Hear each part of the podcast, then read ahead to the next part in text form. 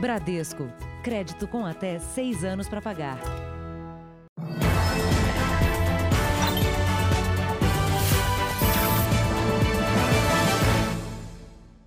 Olá, boa noite. Boa noite.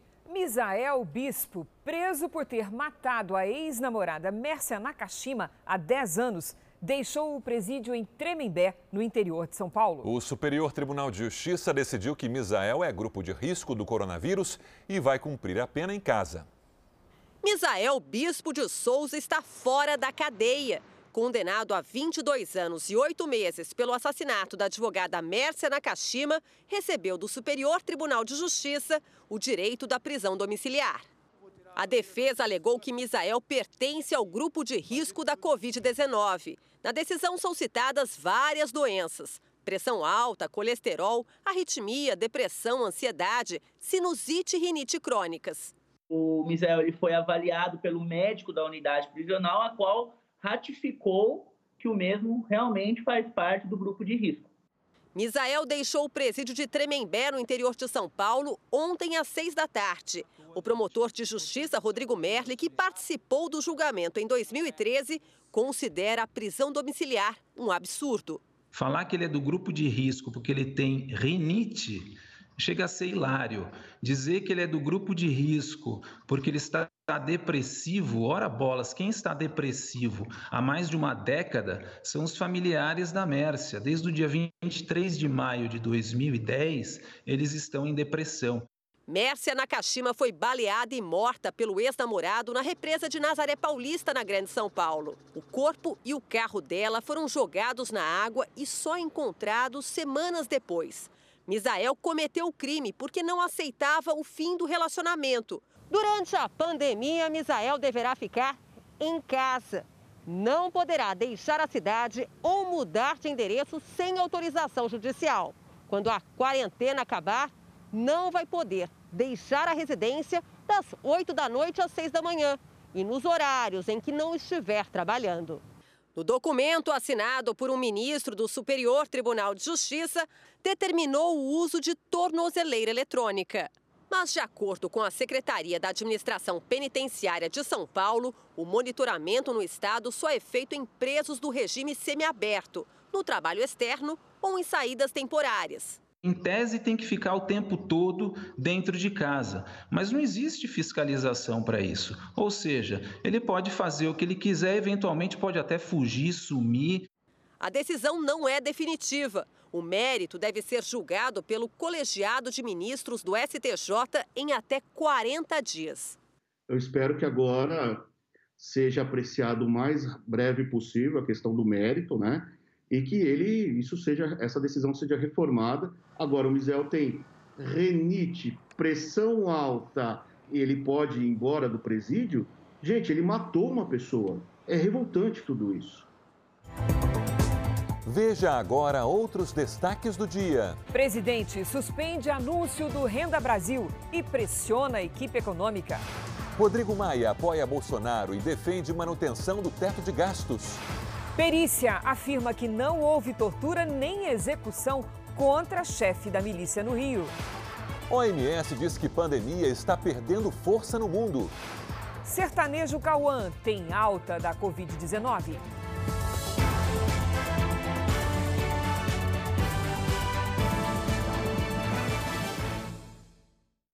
Oferecimento Bradesco. Crédito com até seis anos para pagar.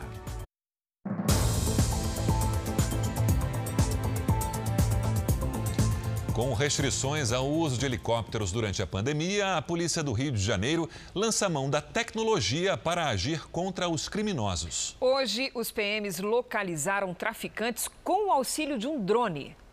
A reunião do tráfico na Cidade de Deus é no meio da rua e monitorada do alto. Ainda é madrugada e os criminosos nem percebem, mas a polícia já sabe o local exato do encontro. A câmera do drone consegue flagrar ainda alguns homens armados com fuzis. Repare a correria de alguns traficantes. Em tempo real, os policiais militares receberam as informações e invadiram a comunidade. O drone é uma alternativa aos helicópteros da polícia que só podem ser usados em casos excepcionais. Essa foi uma decisão do Supremo Tribunal Federal, que também impediu as operações em comunidades por causa da pandemia. A polícia só foi para as ruas depois de comunicar e justificar as ações ao Ministério Público. O drone causa um baixo impacto à comunidade e auxiliar em fugas de marginais, possíveis esconderijos de arma e droga e localizar os pontos certos das barricadas. A tecnologia na área de guerra levou policiais até um ponto de observação do tráfico. O muro tinha vários buracos para posicionar os fuzis dos criminosos. Tudo foi destruído. Também foi possível chegar com precisão até as barricadas construídas com pneus, barras de ferro e concreto. 30 toneladas de materiais foram retiradas das ruas. Armas e drogas foram apreendidas e quatro suspeitos presos. A tecnologia só ainda não diminuiu o medo de quem vive na região. A gente percebeu que estava alguma coisa errada e a gente fica inseguro. Pode vir uma bala perdida, você sabe o que acontece.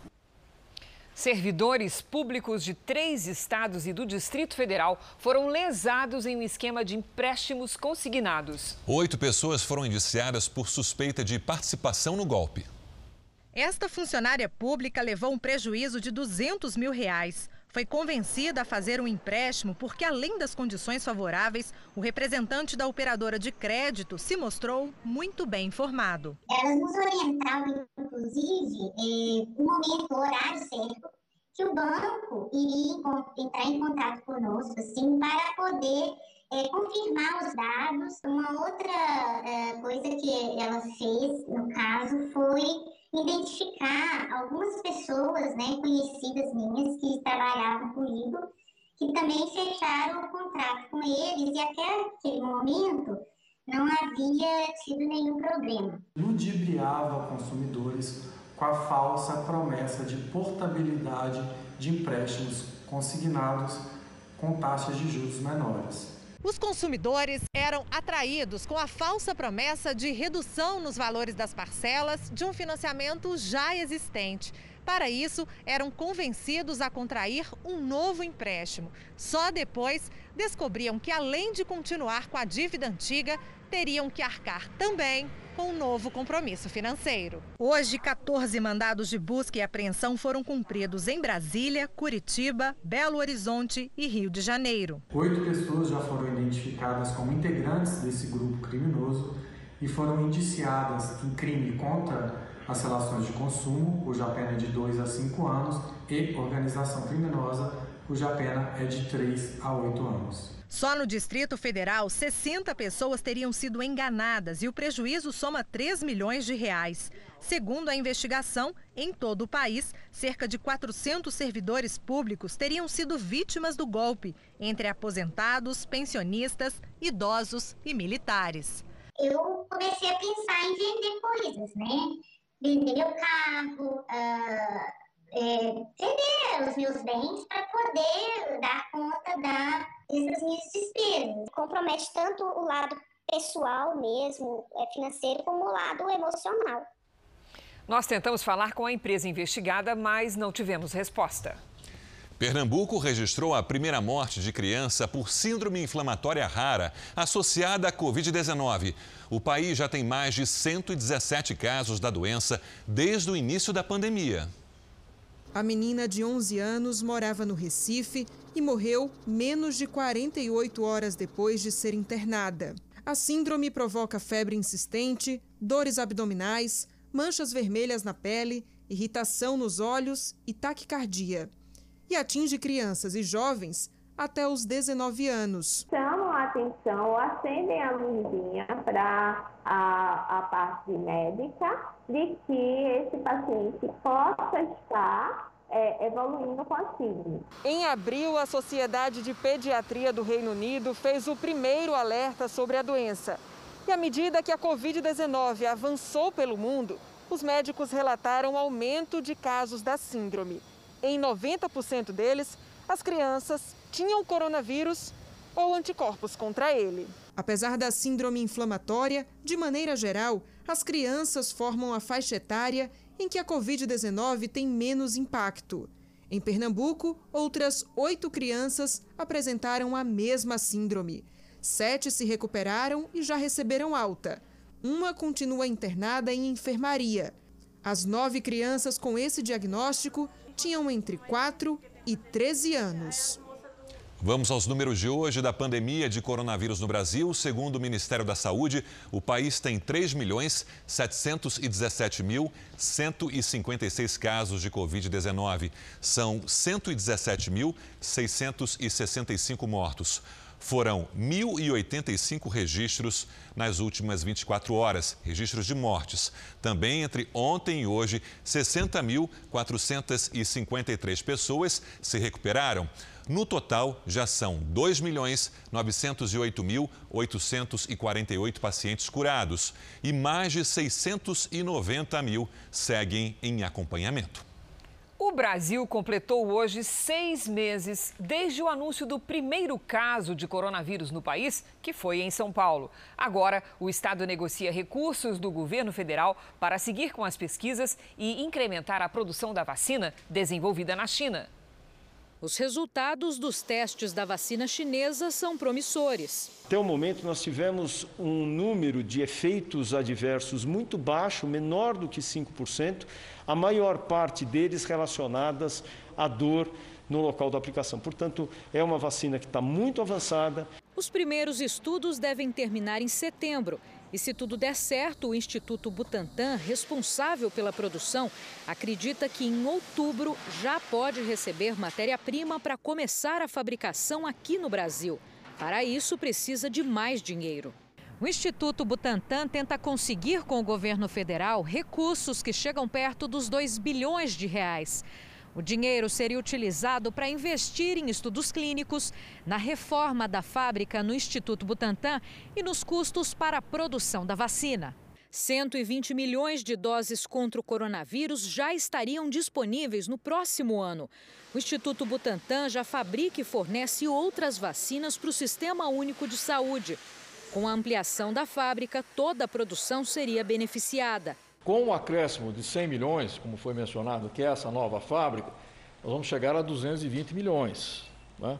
No médio prazo, né, nós pretendemos dobrar para as demais vacinas, não para o coronavírus. Chegaremos, né, num prazo estimado de 3 a 4 anos, a 400 milhões de doses, o que colocará o Butantan como sendo o segundo ou terceiro maior produtor de vacinas é, do Hemisfério Sul. O Ministério da Saúde não confirmou se fará o investimento. O governo tem um acordo que favorece o desenvolvimento de outra vacina, da Universidade de Oxford, considerada a mais promissora até o momento. A Organização Mundial de Saúde afirma que a pandemia desacelerou na maior parte do mundo em número de casos e de mortes pela Covid-19. Segundo a OMS, na semana passada houve queda de 5% no número de contágios e de 12% no de óbitos em todo o planeta em relação à semana anterior. Apenas no leste do Mediterrâneo e no sudeste asiático houve aumento. A estabilização da epidemia é verificada também no continente americano.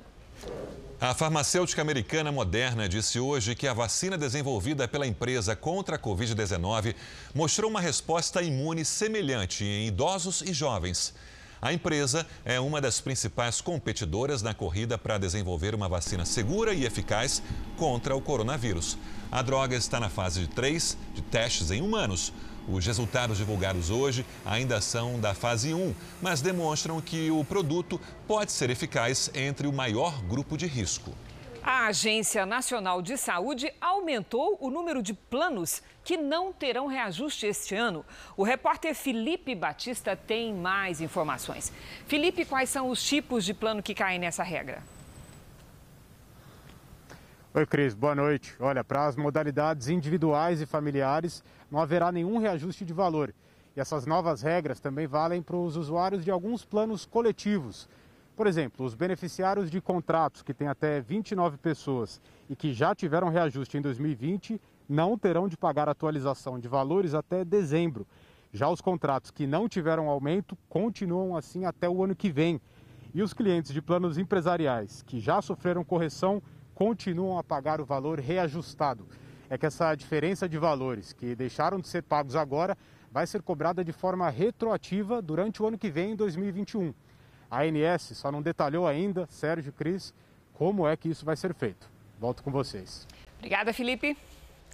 Foi divulgado o novo calendário de pagamento do auxílio emergencial. Vão ter direito aos saques os trabalhadores que se inscreveram pelos Correios entre 8 de junho e 2 de julho e aqueles que fizeram a contestação entre 3 de julho e 16 de agosto. Os trabalhadores que tiveram o pagamento suspenso em agosto também. Todos nestas situações vão receber a primeira parcela a partir de 28 de agosto e, os, e terão os saques liberados a partir de 19 de setembro. Então, se você ainda tiver alguma dúvida, não deixe de ir ao r7.com. Lá você vai encontrar um calendário detalhado com ainda mais informações. Quase sete meses após a morte do ex-PM Adriano da Nóbrega, duas perícias concluíram que ele foi morto durante o confronto com policiais. A conclusão da Secretaria de Segurança Pública da Bahia é de que não houve tortura nem execução de Adriano Magalhães da Nóbrega, morto durante operação policial em Esplanada, a 150 quilômetros de Salvador. Segundo as investigações, houve confronto e os policiais atiraram em legítima defesa. A gente mostra que efetivamente a equipe policial militar que ali esteve foi o mais absolutamente técnica. Agiu dentro da mais absoluta técnica e não se excedeu. Essa nova perícia mostra que Adriano efetuou sete disparos contra os policiais. Desses tiros, Dois atingiram o escudo de proteção que eles usavam quando invadiram o sítio. Os outros cinco acertaram portas e janelas da casa. No confronto, os policiais dispararam dois tiros contra o miliciano, que morreu na hora. No caso de Adriano, além da necrópsia feita na Bahia, foi realizada uma segunda no estado do Rio de Janeiro. É preciso é, observar que o laudo da Bahia, feito pelo Dr. Alexandre Evangelista, foi exatamente igual, idêntico ao laudo emitido pelo Rio de Janeiro. Adriano da Nóbrega era ex-capitão do BOP e integrava o chamado Escritório do Crime, responsável por dezenas de execuções no estado do Rio. Estava foragido havia mais de um ano quando foi morto. Uma mulher foi morta enquanto passeava com um cachorro em Caxias do Sul, na Serra Gaúcha. O principal suspeito é o ex-vizinho. Eles teriam tido uma desavença quando moravam no mesmo condomínio. As imagens mostram os últimos momentos de vida de Veridiana Cristina Lorenzoni. Ela havia saído de casa no final da tarde para passear com o cachorro quando foi baleada. Para a polícia, um crime premeditado. O sujeito estava acampanando ela, é, rondando nas mediações da casa dela, ela saiu à rua, ele seguiu e abateu e atacou ela. Conforme apurado pela investigação, um homem em uma moto se aproximou da vítima e, depois de uma breve discussão, sacou a arma e atirou três vezes. O principal suspeito é um ex-vizinho, que teria matado Veridiana por vingança. O homem, que já tem antecedentes criminais por ameaça e estupro, teria sido reconhecido por uma pessoa que presenciou o crime. Veridiana havia sido testemunha contra o suspeito em um processo envolvendo o condomínio onde moravam. Ele acabou expulso do local. Desde então, de acordo com pessoas próximas, ela vinha sendo ameaçada. É bem possível que seja por, esse, por essa razão, né? Então, um crime vil, mesquinho, é um sujeito violento, um sujeito agressivo, com várias, várias ameaças, outros crimes contra a pessoa. O suspeito não foi localizado pela polícia. Em Wisconsin, nos Estados Unidos, um adolescente de 17 anos é suspeito de matar duas pessoas durante os protestos contra a ação policial que terminou com um homem negro baleado. Os protestos estavam concentrados perto do tribunal do condado de Kenosha. A polícia usou bombas de gás para dispersar a multidão que tentou derrubar a cerca de segurança do prédio. A alguns quarteirões dali, um grupo estava reunido num posto de gasolina quando tiros de fuzil teriam sido disparados por um homem branco. O atirador foi identificado como Kyle Rittenhouse, de 17 anos. Duas pessoas morreram e outra ficou ferida. Segundo testemunhas, ele agiu sozinho. Depois dos disparos, o jovem fugiu para sua cidade natal, que fica no estado de Illinois, a cerca de 40 quilômetros de Kenosha. Foi lá que Kyle foi detido e acusado pelo crime de homicídio doloso em primeiro grau. Os atos violentos surgiram após a abordagem de policiais a Jacob Blake. Na ação, sete tiros foram disparados contra ele. Blake corre risco de ficar paralítico e teve danos em vários órgãos. Os dois agentes estão afastados até que as investigações sejam concluídas. Pelo Twitter, o presidente Donald Trump afirmou que o governo americano não vai tolerar saques, incêndios criminosos, violência e ilegalidade nas ruas americanas e que vai enviar a Polícia Federal e a Guarda Nacional a Kenosha para restaurar a lei e a ordem. Um rabino foi morto hoje por um palestino da Cisjordânia num ataque com faca em Israel. O ataque aconteceu numa rua movimentada na cidade de Petar Tikva, perto de Tel Aviv. O suspeito, um homem de 46 anos, foi preso no local pela polícia israelense. A Agência de Segurança Nacional, Shin Bet, suspeita que ele tinha motivos políticos. O rabino Shai Ohayon, de 39 anos, foi atingido ao descer de um ônibus. De acordo com a mídia local, o agressor tinha autorização para trabalhar em Israel, assim como milhares de palestinos. Autoridades israelenses dizem que os ataques cometidos por pessoas com esse perfil são muito raros. Em geral, são jovens que agem sozinhos e o governo israelense culpa o grupo militante islâmico Hamas por incentivar os ataques. O primeiro-ministro Benjamin Netanyahu afirmou que o assassinato do rabino foi um ataque terrorista. Veja daqui a pouco, o presidente Bolsonaro suspende o lançamento do programa Renda Brasil. E também, depois de 14 dias internado, cantor sertanejo Cauã deixa o hospital.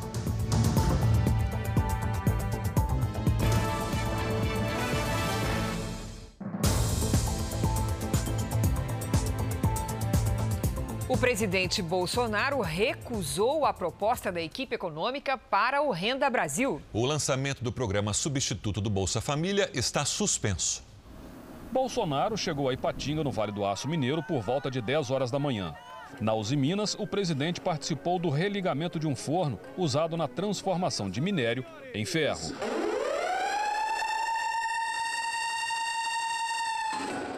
O forno foi desligado há quatro meses por causa da pandemia do novo coronavírus, que causou redução na demanda de aço no Brasil e fora do país.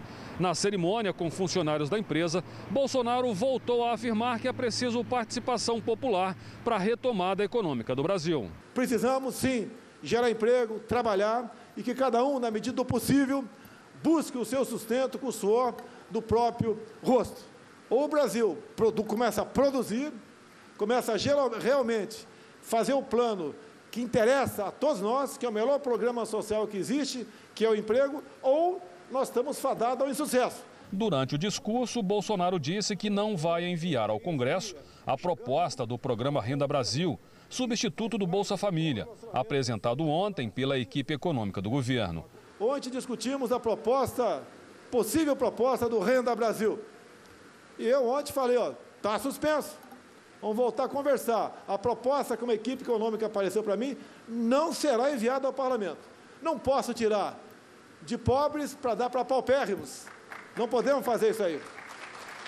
Como, por exemplo, a questão do abono para quem ganha até dois salários mínimos. Seria né, um décimo quarto salário. Não podemos tirar isso de 12 milhões de pessoas para dar para um Bolsa Família ou um Renda Brasil, seja lá o que for o nome desse novo programa.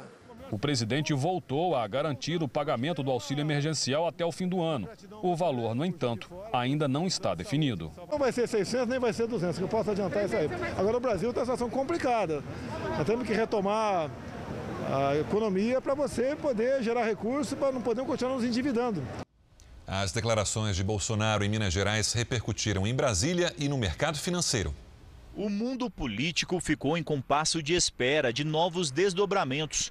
Bolsa em queda de 1,46% e dólar em alta, cotado a R$ 5,61. Demonstraram nervosismo com a possibilidade de estremecimento na relação de Bolsonaro com o ministro da Economia, Paulo Guedes. As palavras do presidente tornaram públicos os momentos de tensão que já ocorrem nos bastidores, com a relação difícil do ministro com alguns integrantes do governo. Defensor da política econômica liberal e do controle de gastos públicos, Paulo Guedes vem sofrendo críticas internas mais pesadas desde o momento que falou que ministro fura teto quer colocar o presidente Jair Bolsonaro no caminho do impeachment. Uma referência ao ministro do Desenvolvimento Regional, Rogério Marinho, que quer gastar mais recursos públicos para estimular a retomada da economia. Nos últimos dias, Guedes também tem sido alvo de fogo amigo, com o vazamento de informações de debates internos no governo. Desta vez, Bolsonaro não topou a proposta defendida pelo Ministério da Economia sobre a criação do Renda Brasil. Com poucos recursos, Paulo Guedes e equipe sugeriram acabar com outros programas sociais, como abono salarial, seguro defeso e farmácia popular, para que todos os benefícios pudessem bancar o Renda Brasil.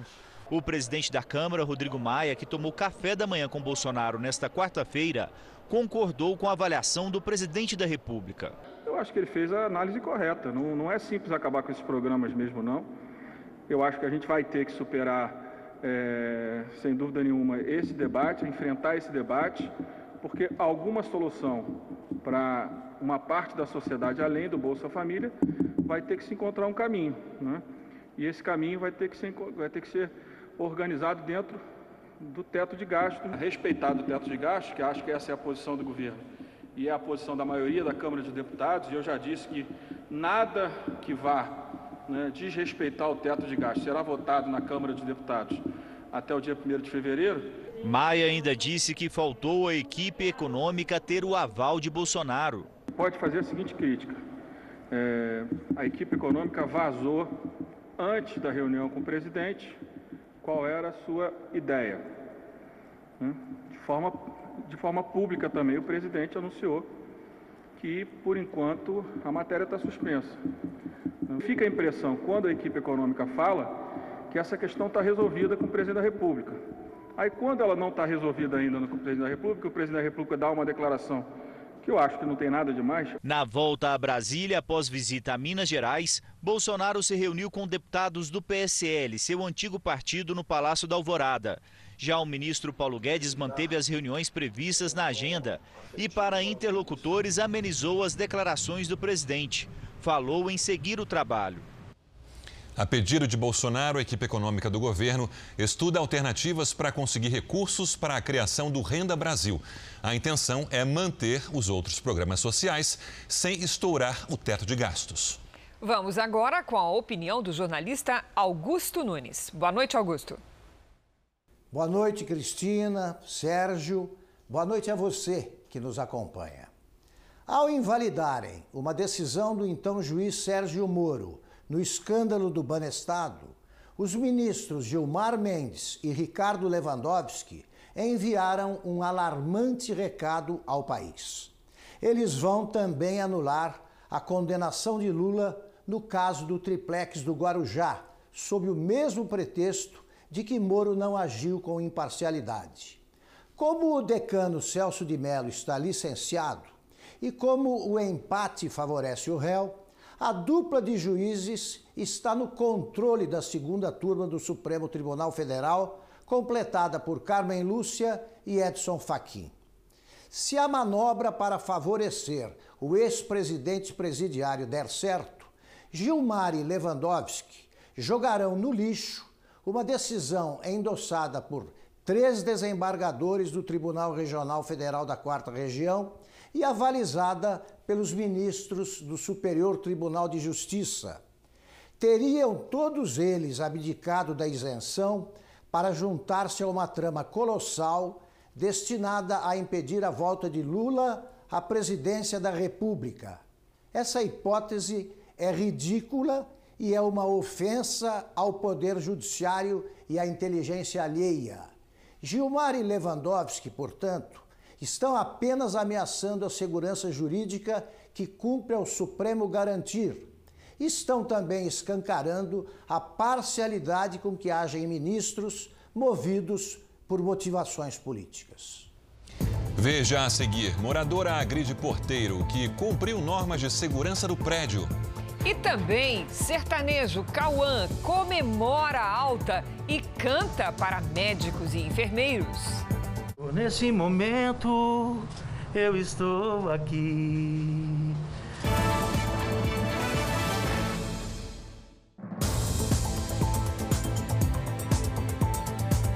O Congresso promulgou hoje a emenda que torna permanente o Fundo de Desenvolvimento da Educação Básica. O Fundeb aumenta a participação do governo federal no financiamento, que passa a ser garantido pela Constituição. Principal mecanismo de financiamento da educação básica no país, o novo Fundeb foi promulgado durante a sessão do Congresso Nacional. Instituído em 2007, o fundo conta com recursos do governo federal e complementação de fundos e impostos estaduais e municipais, como o ICMS e o IPVA. Além do ensino fundamental e médio, os recursos também financiam creches, pré-escola e educação de jovens e adultos. A renovação traz mudanças. A parte que cabe ao governo federal aumentará gradualmente, dos atuais 10% para 23% até 2026. No ano passado, o total investido ultrapassou 166 bilhões de reais.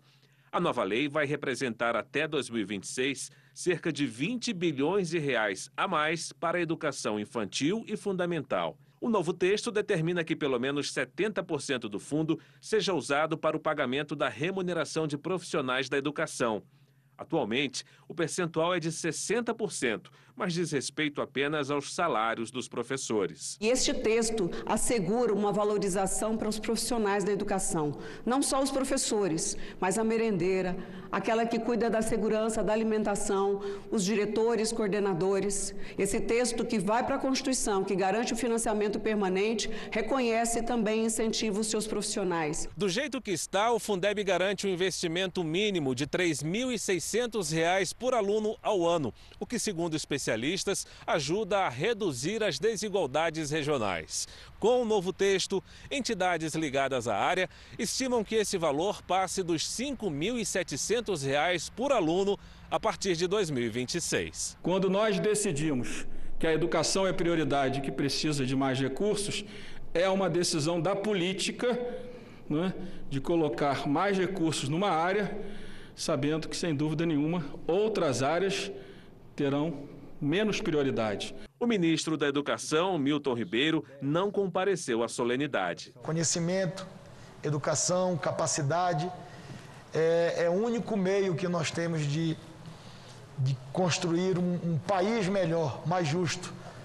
O Senado alterou o texto votado ontem pela Câmara e decidiu que o início da vigência da Lei Geral de Proteção de Dados não vai ser adiado. Vamos até Brasília com a Lívia Veiga, ao vivo. Lívia, boa noite. Quando é que a lei começa a valer então? Boa noite, Sérgio. A Lei Geral de Proteção de Dados passa a valer após a sanção presidencial, que pode ocorrer em até 15 dias úteis. A lei, aprovada em 2018, previa que as regras entrassem em vigor no dia 14 de agosto deste ano. Mas foi apresentada uma medida provisória pedindo que o prazo fosse adiado para 2021, porque com a pandemia as empresas não conseguiram se adequar. Ontem, a Câmara decidiu que a lei valeria a partir do início de 2021. Mas hoje, os senadores derrubaram o adiamento, alegando que já tinham votado a matéria. A lei prevê que empresas públicas e privadas que têm acesso a dados de clientes precisam garantir a privacidade deles. O governo ainda precisa criar a Autoridade Nacional de Proteção de Dados. E a expectativa é de que as multas comecem a ser aplicadas a partir de agosto do ano que vem. De Brasília, Lívia Veiga.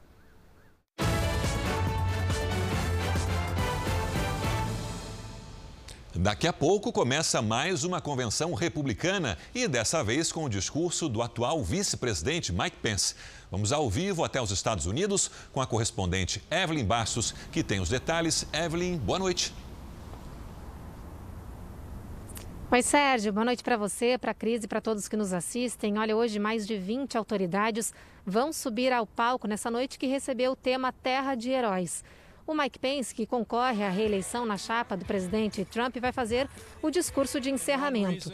E nessa terceira noite de convenção, os republicanos receberam uma boa notícia e devem comentar o assunto ao longo do evento. É que uma pesquisa divulgada hoje mostra que o oponente de Trump, Joe Biden, não conseguiu alavancar os números de intenção de voto durante a convenção do Partido Democrata realizada na semana passada. O presidente Trump, que está confiante na vitória, é esperado para fazer um grande discurso amanhã no encerramento da convenção republicana. Sérgio Cris. Obrigada, Evelyn. Mesmo com a pandemia, a vontade dos brasileiros de arriscar e montar o próprio negócio está em alta. A abertura de novas empresas em julho foi maior do que no ano passado. É o que diz o IBGE. O QR Code já está aí na sua tela. Aponte a câmera do celular e confira cinco passos para ser um microempreendedor. Amigas há 20 anos, Juliana e Marici viraram sócias e abriram uma loja de roupas no ano passado. No começo, a gente fazia 15 peças por modelo e desenvolvia tudo, como até hoje. Só que agora a gente já faz 100 peças mínimo por modelo. O sucesso nos negócios veio depois de uma dose de coragem. As duas largaram os empregos para realizar um sonho. Lógico que dá medo, porque você antes você tem um emprego fixo, você tem um salário garantido. Esse não, você vai correr atrás de tudo.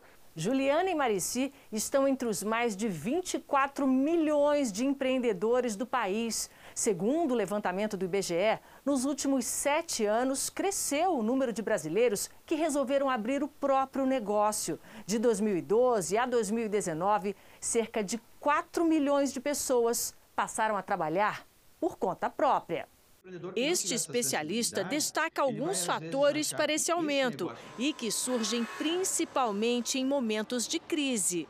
O primeiro fator é em relação à própria vocação do brasileiro. O brasileiro é empreendedor por natureza. O segundo é a variação desemprego versus empreendedorismo. Quanto mais o desemprego avança, mais automaticamente o brasileiro busca alternativas. E desenvolver um negócio próprio faz parte desse processo. O terceiro fator é que o brasileiro está cada vez mais utilizando como meios de pagamento o cartão de crédito.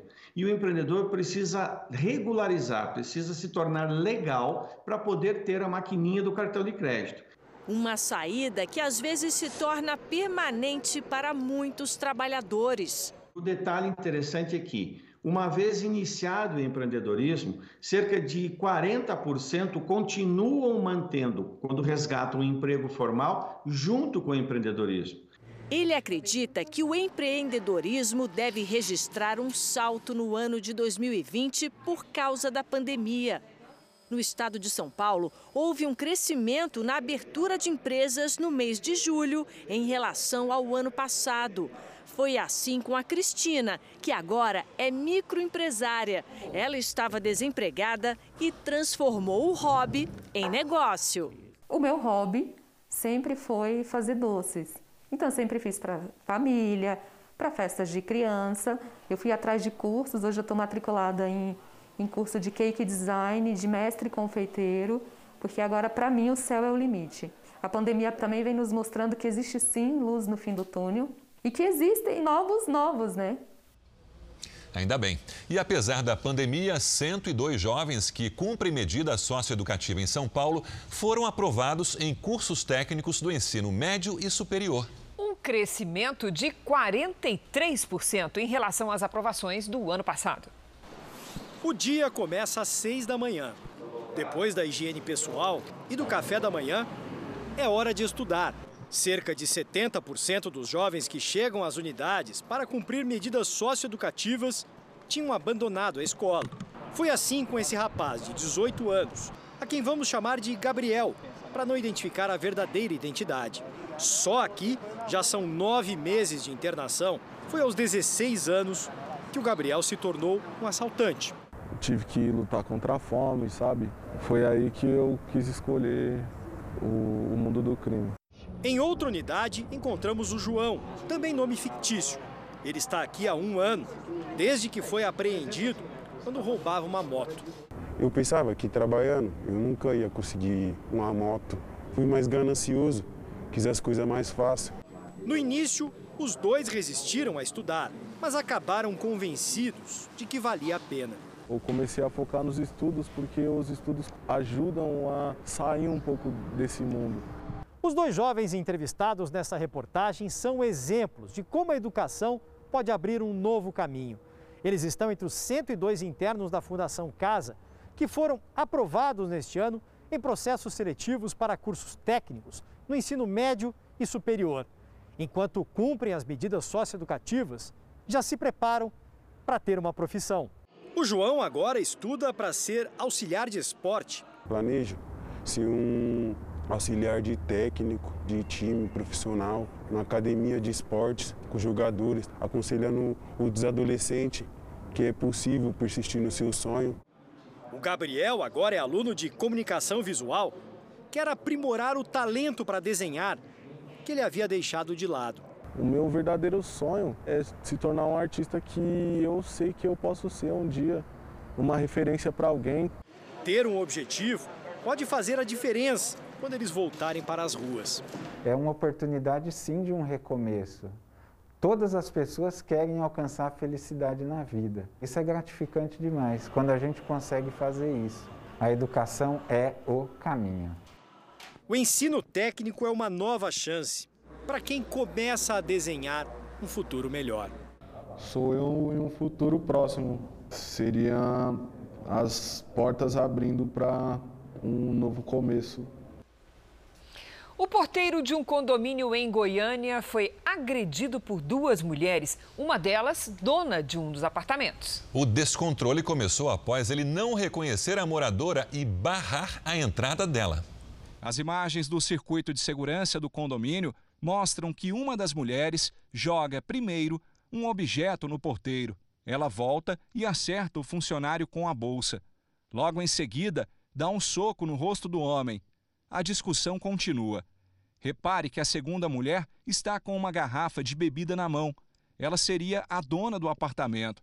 A amiga dela ainda joga uma mochila no porteiro, antes de entrar na guarita e tentar tomar o celular da mão do funcionário do prédio, que já filmava as agressões. Para de me filmar! Para de me filmar! Para de me filmar! O porteiro Edson Soares dos Santos conta que a discussão começou porque ele se recusou a abrir o portão quando as duas chegaram. A gente tem a, a, o procedimento de não abrir a porta para quem não conhece. Ela pegou e falou assim: Você vai ficar me olhando aí com essa cara de idiota, não vai abrir a porta, não? Aí eu falei assim para ela: Moça, sua biometria não está funcionando, não. A polícia militar foi chamada. Enquanto isso, as mulheres continuaram alteradas na recepção. Eu vou bater nele de novo, porque gente safada e mau caráter merece apanhar. A dona do apartamento tenta se justificar. Pedi para abrir a portaria. Ele falou que não ia abrir, que não era obrigado para eu passar a digital do meu dedo. A confusão aconteceu neste condomínio em Goiânia. A advogada do porteiro, que também mora no prédio, ficou revoltada. Essas duas senhoras é, que se sentiram ofendidas pela conduta do porteiro em atender normas de segurança, elas tinham outros meios né, meios legais, é, meios normais de, de resolver a questão. As duas mulheres foram intimadas e devem prestar depoimento na delegacia ainda essa semana. No dia da confusão para a Polícia Militar, elas disseram que acharam que o porteiro estaria com uma arma dentro da mochila. Ela ficou até assustada, né, na hora que eu peguei a bolsa, achando que eu ia pegar uma arma, só que eu não peguei a arma. Eu peguei o celular, tirei o celular da bolsa e pus o celular no bolso. Só que ela veio e me desvalorizou de uma forma que eu me senti assim, no momento eu não me senti nada. E ainda em Goiânia, o cantor Cauã, que faz dupla com Kleber, deixou hoje o hospital. Ele ficou 14 dias internado por causa da Covid-19. Mesmo para um artista acostumado com os aplausos, esses foram especiais. As palmas saudaram mais um sobrevivente da Covid-19. Depois de 14 dias internado, nove deles na UTI, foi assim que Cauã mostrou que está recuperado. Senhor, nesse momento eu estou aqui. Vem me ouvir, pois tenho tanto para contar. O cantor sertanejo chegou a ficar com 75% dos pulmões comprometidos. E para quem gravou um vídeo zombando da doença, foi hora de mostrar arrependimento. A gente espera que as pessoas possam se conscientizar cada dia mais a respeito disso. E esse negócio está difícil de passar, mas em nome de Jesus a gente acredita, com fé em Deus, que logo vai passar e que a gente intensifique, principalmente os mais jovens que gostam de fazer uma festinha. Os pais de Cauã continuam internados para tratar da Covid-19. Agora o cantor vai seguir em casa um tratamento intensivo com fisioterapia pulmonar. Vão ser pelo menos 60 dias de exercícios para só depois poder voltar a soltar a voz. Então a gente tem que evitar agora as sequelas, evitar a fibrose pulmonar e as sequelas que ele possa vir ter. Nas redes sociais, o cantor mostrou como foi a recepção em casa, ao lado da filha, da namorada e dos três cachorros. Eu agradeço todos que, que mandaram aquela mensagem pro meu pai. Gente, eu tô muito feliz pelas orações que vocês fizeram pro meu papai. As queimadas fizeram disparar os registros de internações por problemas respiratórios em seis estados da região norte. A imagem parece de uma névoa, mas na verdade é uma extensa nuvem de fumaça das queimadas. De madrugada a gente não consegue dormir com a janela aberta. Segundo o Corpo de Bombeiros, o número de queimadas aumentou no Pará. Já foram mais de mil focos na região metropolitana. Na Amazônia, do começo do ano até agora, cerca de 6 milhões e 500 mil metros quadrados de mata foram destruídos pelo fogo. A área equivale a mais de 6.500 campos de futebol.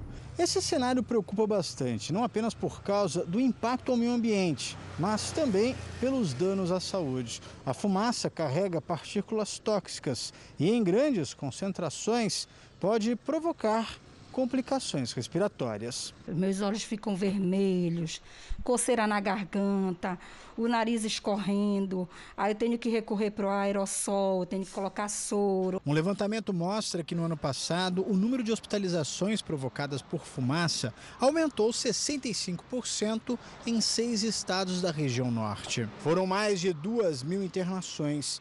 E quem mais sofreu foram crianças e idosos. Com a fumaça, você encontra outros é, elementos nocivos para a nossa saúde, dificultando essa questão básica da troca, né? tanto do oxigênio quanto da, do gás carbônico. A chuva diminui e o tempo seco volta a ganhar força. O Brasil lidera o ranking de queimadas na América do Sul com quase 80 mil focos. O interior de São Paulo registrou 10% de umidade hoje à tarde. Quem está conosco é a Lidiane nós vamos perguntar, Lidiane, vem aí um período longo de estiagem outra vez? Vem sim, Cris. Boa noite para você, para o Sérgio, para todo mundo que nos acompanha. Nada de chuva, pelo menos até metade de setembro. No centro-oeste, Mato Grosso já registrou 16.110 focos, 5% a mais que no ano passado. No Pará, a situação é parecida, 13.555 focos, 29% a mais que no ano passado. E a quinta-feira segue com sol e poucas nuvens do norte gaúcho até o interior do Nordeste, todo o centro-oeste e do Tocantins até o Acre. Na fronteira com o Uruguai vem aí uma frente fria mais leve, que avança e provoca apenas pancadas de chuva. No litoral do Nordeste, chuvinha a qualquer hora. No norte, chove aqui, não chove ali, principalmente entre o Pará e o Amazonas. Em Campo Grande, máxima amanhã de 34 graus. Faz 25 no Rio de Janeiro. Em Maceió, 28 e até 38 em Palmas. Em São Paulo, mínima de 11 e máxima de 24. Aquele sol que não esquenta muito ainda. 11 de noite, na madrugada, né? No começo do dia e à noite também. Ufa, obrigada, Lid. Até amanhã. Alunos de uma escola de Belo Horizonte que estão aprendendo à distância tiveram uma surpresa na hora do almoço. Receberam pizza, mas o melhor nem foi isso. Na hora do almoço. Pizza! Parece uma entrega qualquer, até a pessoa que traz a encomenda tirar o boné e a máscara. Ih, você! Três professoras de uma escola particular bateram na porta de 12 alunos do ensino infantil.